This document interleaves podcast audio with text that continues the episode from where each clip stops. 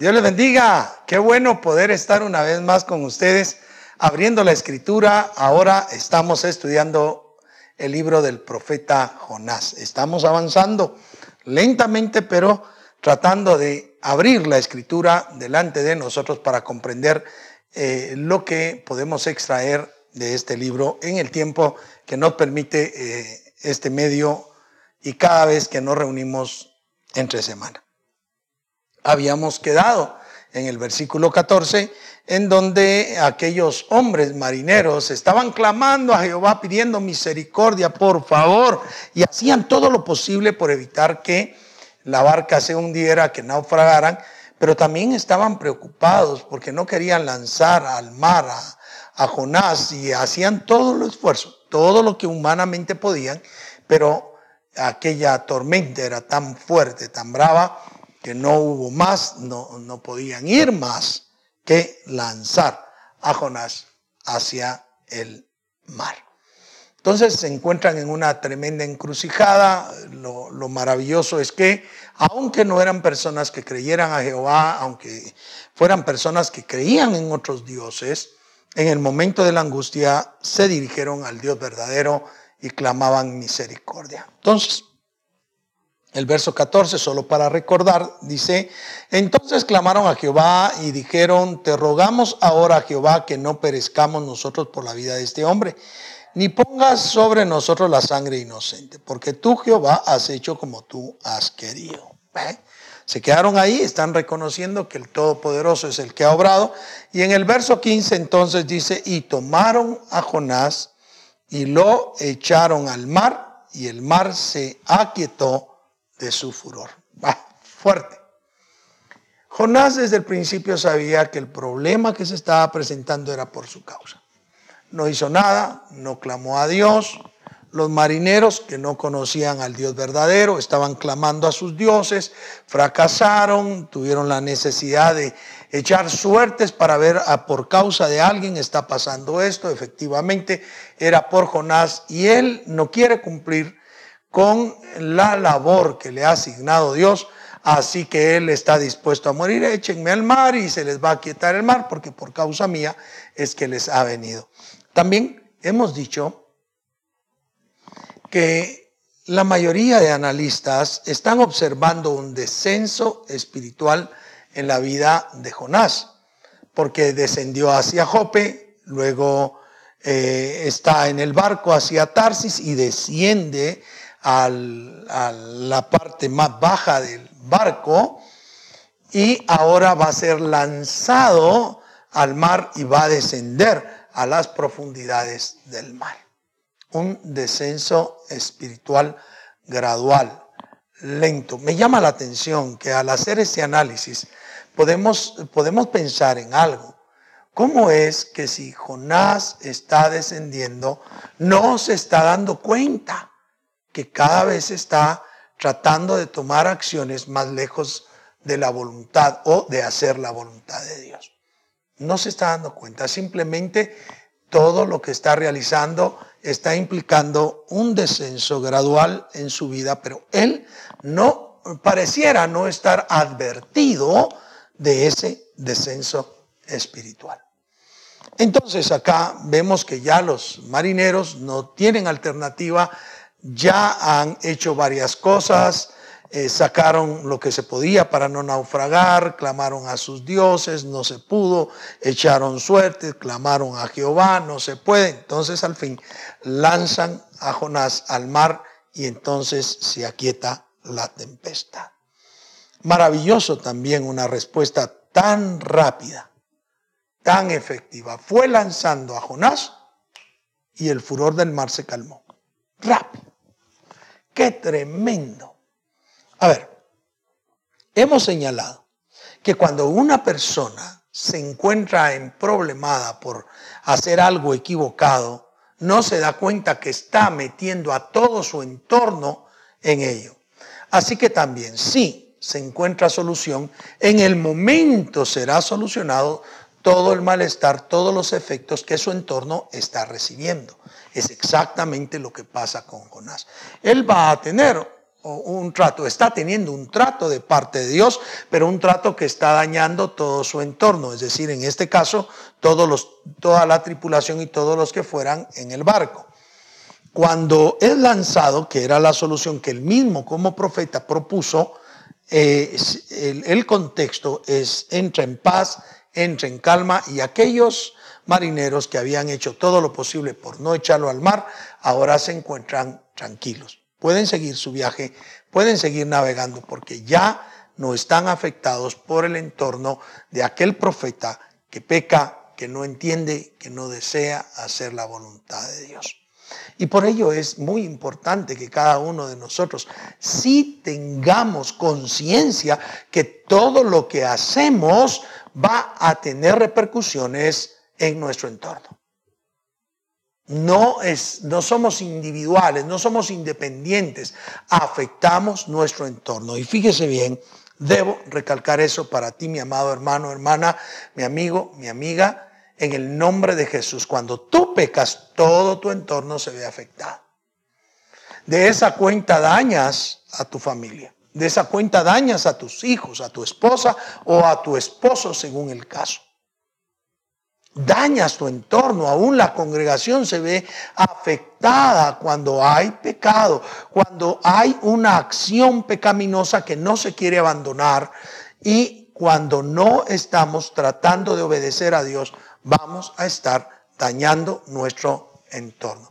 Queremos vida de paz, queremos vida eh, genuina, una vida de desarrollo, una vida de crecimiento, no pequemos no lastimemos nuestro entorno para poder seguir disfrutando la armonía, la comunión, la protección de Dios. Entonces, es lanzado Jonás y se demuestra que una vez el pecador se enfrenta a un trato con Dios personal, individual, entonces el entorno es dejado en paz. En el verso 16 dice, y temieron a aquellos hombres a Jehová con gran temor y ofrecieron sacrificios a Jehová e hicieron votos. Vean qué fue lo que pasó. No aprovechó Jonás la oportunidad para evangelizar. Yo he oído a muchos que dicen, es que hasta la actitud de Jonás fue evangelizadora. La actitud de Jonás no sirvió para nada. Lo que les causó temor fue ese Dios que controla la naturaleza. Ese Dios que puede hacer gran tempestad donde hay paz y puede crear paz donde hay gran tempestad. Ese Dios que si quiere que tú hagas algo, hará a través de ti ese algo aunque tú no quieras. Esto es lo que los horroriza, los espanta. Ver que hay un Dios tan verdadero, hay un Dios real que puede tratar con el individuo. Eso se lo están perdiendo muchos cristianos evangélicos. Sí, están perdiendo. ¿Por qué lo están perdiendo? Porque creen que todo lo que tienen, todo lo que hacen es porque son inteligentes, sabios, porque ellos son fuertes y se les olvida que debemos depender de Dios. Claro que Dios nos da sabiduría, nos da inteligencia, nos da capacidad, pero en tanto y cuanto nosotros estemos sometidos a esa soberanía, sometidos a esa voluntad, aceptándola y obedeciéndola, entonces nos irá mejor. ¿Cuántas personas tratan de sublevarse consciente o inconscientemente, señalando de lo que grande que han hecho eso? Yo recuerdo a una persona que en cierta oportunidad dijo, yo ya llevo unos mis tres muertitos resucitados, dijo. Yo ya llevo. Qué lamentable. Porque el único que levanta muertos es Dios. El único que resucita es el Señor. Y Hollywood, que hace una cantidad de películas, de series en donde hay muertos vivientes. Pero en la vida real, el que da vida es Dios. No eres tú. Por más que Dios te haya permitido orar por alguien y se levante los muertos, y si se levanta los muertos sería como Jonás, un terrible escándalo, ha sucedido algo que realmente es serio, fuerte. Necesitamos aprender, queridos hermanos y hermanas, que nosotros solo somos un instrumento de Dios. Y Jonás acá no hizo nada. Dios, con esa fuerza, con lo que hace, impacta la vida de personas que no le creían y ahora estos incluso ofrecen holocausto a Dios y hacen voto delante de Él. Es decir, se comprometen delante del Dios verdadero. Qué fuerte, hermano.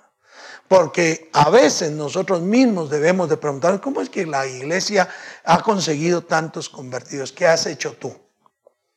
Y la respuesta sería poco o nada. Es Dios el que hace. Recuerdo lo que yo aprendí de joven cuando se me nombró a un puesto, a un cargo. Yo, dijo aquel varón, le estoy dando autoridad administrativa, respaldo administrativo. Pero la autoridad espiritual, el respaldo espiritual va a depender de Dios a través que usted sea humilde y respete lo que Él decide. Qué maravilloso. Porque en tanto separemos que la cuestión de autoridad humana es humana, pero lo espiritual es espiritual y proviene de Dios, en esa instancia aprenderemos que nunca lo humano supera lo espiritual. Nunca el hacer humanamente debe ser comparado o sujeto a lo que hacemos espiritualmente. Siempre lo espiritual supera a lo físico, a lo material. Entonces observamos acá que estos hombres tuvieron gran temor, ofrecen sacrificios, temen a Dios. Y yo quiero preguntarte algo, porque yo he visto actuar la mano de Dios. Y creo que tú has visto actuar la mano de Dios. Y la pregunta es, ¿qué ha producido en ti? ¿Qué ha producido en ti? ¿Temor? Adoración a Dios, búsqueda de Dios, voto a Dios, o ha seguido siendo perfectamente igual. Comentábamos con mi esposa el caso de alguien que conocemos, que su hijo estuvo en el filo del sepulcro, en la orilla de la muerte. Los médicos habían desahuciado, todos habían dicho que no iba a vivir y la expectativa es, quédese aquí afuera en tanto sucede lo que estamos esperando, que es la muerte. Pero Dios hizo un milagro, levantó a aquella criatura, le sanó milagrosamente y cuando salieron a llamarla, ella creyó que el hijo había muerto cuando en realidad estaba más vivo que nunca. ¿Qué debió haber provocado en ella eso? ¿Temor de Dios? Debió haber provocado adoración a Dios y hacer voto a Dios para que su vida le perteneciera. No obstante, y tristemente, aquella persona no busca de Dios, no muestra adoración, no muestra servicio, por lo tanto no muestra temor, no muestra gratitud, no muestra voto a Dios. Conocemos a otra persona que tiene problema con el alcoholismo y constantemente está una y otra vez y otra vez pecando. Pero ha visto milagros de Dios. ¿Por qué no se da ese, ese cambio, ese efecto real? Estas personas que no conocían a Dios, al verdadero Dios. Cuando lo ven actuar en la naturaleza, se convierten a Dios. Hay que traer a memoria lo que dice el libro de Romanos capítulo 1, verso 18 en adelante, donde el escritor sagrado dice que toda la eh, deidad de Dios, todo el poder y deidad de Dios son mostrados por la naturaleza, son revelados de forma natural, por lo hecho, por lo creado. Donde el escritor sagrado dice que el hombre, habiendo conocido a Dios, no le glorifica, no lo toma en cuenta y entonces Dios lo rechaza y lo deja de tomar en cuenta. Porque la misma naturaleza da testimonio de la verdad de Dios, de la existencia de Dios y de que Él es el creador. y la sola naturaleza. El ver a Dios actuar en la naturaleza debía de motivarnos, de promover en nosotros una actitud diferente. Y la actitud diferente debería ser temor hacia Él o por Él, adorarle, hacer voto de obediencia delante de Él. Debería de causar esa trilogía de acciones y lo que hoy estamos viendo es que en tanto Jonás como profeta no estaba cumpliendo la misión de salvar a una nación, los hechos naturales en los que Dios actúa convierten a las personas. Qué vergüenza para nosotros los cristianos que tenemos la responsabilidad de predicar el Evangelio, de anunciar las buenas nuevas. Que haya gente que conoce a Dios por eventos naturales y no porque nosotros les llevemos el mensaje de salvación. Qué pena que hayan personas conociendo a Dios, buscando a Dios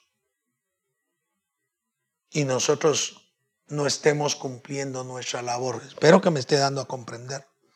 El asunto, queridos hermanos y hermanas, amigos, amigas, es que muchas personas se convierten en Cristo y tú y yo no estamos haciendo la labor que debemos hacer de predicar el Evangelio todos los días de nuestra vida, en cualquier escenario, en cualquier momento, porque estamos totalmente adormecidos, estamos acomodados en el Evangelio y creemos que el Evangelio solamente es hablar de comidas, de bebidas, de a dónde asisto, a dónde no asisto, cuando el, eh, eh, el, Evangelio es poder de Dios para dar salvación a todo aquel que cree.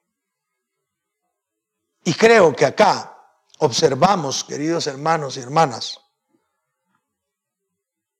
la enseñanza seria de cómo Dios convierte el corazón del hombre sin necesidad de nosotros. Pero a la iglesia nos ha dejado la responsabilidad de anunciar el Evangelio. Jonás no lo quiso hacer.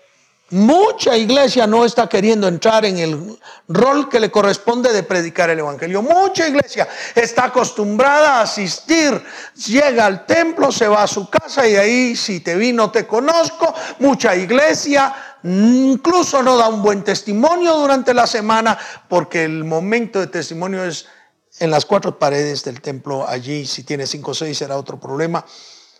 Pero allí demostrar que somos hijos de Dios. Cuando la verdadera forma de demostrar que somos hijos de Dios es enfrente de las personas que no conocen a Dios. Entonces, Jonás acá no hace nada, pero la naturaleza provoca. No la naturaleza como naturaleza en sí, sino Dios obrando a través de la naturaleza provoca que aquellas personas tengan temor de Dios, hagan, sacrificio, le ofrezcan alabanza, le ofrezcan adoración y hagan voto. ¿Qué es lo que está pasando con Jonás? Ya fue lanzado. Está fuera de la escena. El que está actuando es Dios en la naturaleza. De hecho, Jonás no ha hecho nada, por causa de él ha venido todo, pero lo que ha hecho Dios convierte el corazón de los que no lo conocen. Jonás está fuera de la escena, pero concluye eh, eh, este, este pequeño relato diciendo, pero Jehová tenía preparado un gran pez que tragase a Jonás y estuvo Jonás en el vientre del pez tres días y tres noches. Ajá. En tanto Dios a través de la naturaleza ha convertido, ha convencido, ha cambiado el corazón de los marineros y estos, estos vienen y lo reconocen, le tienen temor, le tienen alabanza, hacen voto con él. El profeta desciende más. Ahora en el vientre del pez a las profundidades por tres días y tres noches que dicho sea de paso es una de las eh, formas proféticas que es utilizada por Jesucristo al decir que no se les va a dar señal, sino la del profeta Jonás, que estuvo tres días, tres noches o tres días allí en el vientre del pez. Y Jesús estaría tres días en el vientre del pez. No, perdón, en el, en el sepulcro. Queridos hermanos, hermanas, el asunto acá entonces es que Dios está convirtiendo al hombre, Dios está haciendo la obra de conversión por medios naturales cuando el hombre que debe de estar capacitado para hacer la predicación no lo está haciendo. Yo he hablado con una cantidad de pastores bastante seria y puedo testificar, puedo testificar que han habido conversiones en este tiempo de pandemia muchas personas que comenzaron a ver la pandemia, tuvieron temor de Dios, se aferraron a Dios, llegaron a buscar de Dios y ahora le sirven y hacen votos delante de Él. Hay muchos que estaban en la iglesia que en lugar de tener temor, que en lugar de aferrarse a Dios, se han vuelto al mundo, se han vuelto a seguir viviendo como, como ellos piensan y no en Dios. No puede estarse dando esa situación. Es una situación muy ambivalente. Los hechos naturales de Dios suceden para demostrar su poder, su autoridad. Y nosotros deberíamos de ver a Dios actuando en medio de esto. No solo al enemigo, Dios lo reprenda, porque muchos están, ah, esto es del diablo. Y sí, no. Recordemos que el enemigo de nuestras almas no puede actuar sino por autorización divina. Y si Dios le da permiso que que caiga en una peste como esta que estamos viviendo, Dios tiene sus razones. Pero nosotros, sus hijos, deberíamos reaccionar con temor, adoración y voto delante de Dios y no viviendo como perfectos mundanos sin darle gloria y honra, evadiendo nuestra responsabilidad. Y Dios va a seguir convirtiendo a las personas. Por eso es que la palabra también dice que desde donde nace el sol hasta donde se pone, hay quien adore al Señor. Y no porque tú lo prediques, pero es tu responsabilidad, es mi responsabilidad predicar. Entonces, estos tres versículos son tremendos. Creo que sin duda la centralidad es que en tanto Dios obra, las personas se convierten, a pesar que el profeta es inútil para predicar.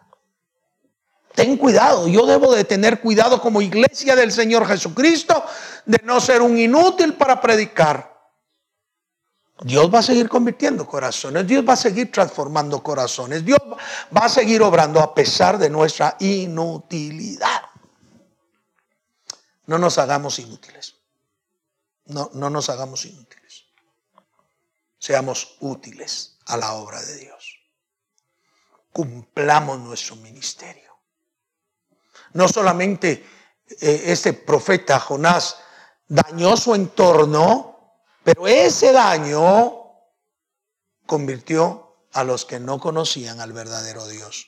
Pero él, profeta, siguió sumido en una acción irrelevante, sin verdadera predicación, sin verdadera influencia. Ten cuidado, iglesia, en el nombre de Jesús. Ten cuidado que no pasemos a ser irrelevantes, que no pasemos a ser intrascendentes en esta sociedad por estar evitando cumplir el mandato que hemos recibido. E insisto, Dios siempre va a hacer la obra. Dios no necesita de hombres para convertir, pero en su misericordia ha decidido usarte y usarme para la predicación. Cumplamos el ministerio, pero hagámoslo en verdad. Entonces, si hemos comprendido esta noche, debemos señalar simplemente el accionar de Dios provoca conversión, a pesar de la inutilidad, de la inacción de sus siervos. Quiero que medites esto, por favor. Qué lamentable sería que tú estés inactivo, que te hagas inútil al llamamiento. Y Dios quiere usarte. Quiere convertir corazones a través de tu palabra para que crean en Cristo. Pero debes evitar ser como Jonás, inutilizado por su orgullo a tal grado que desciende cada vez más espiritualmente, pero el Dios verdadero, el Dios eterno, continúa obrando salvación.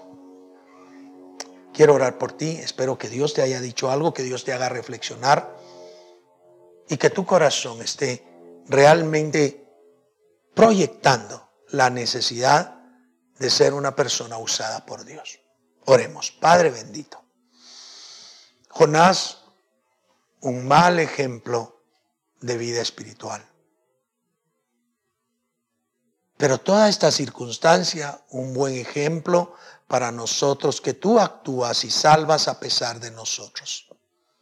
Quiero rogarte por todos los que están viendo, por los que están en sintonía, por los que están oyendo, que por favor, Señor, por favor, ayúdanos a evitar pasar a ser intrascendentes, inútiles en tu predicación, sino permítenos trabajar arduamente como iglesia para salvación de las personas.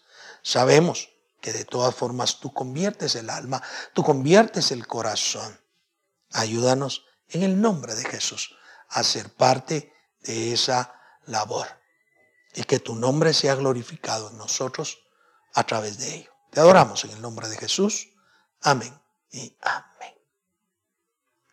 Bien, ha sido un privilegio, un hermoso privilegio estar con ustedes.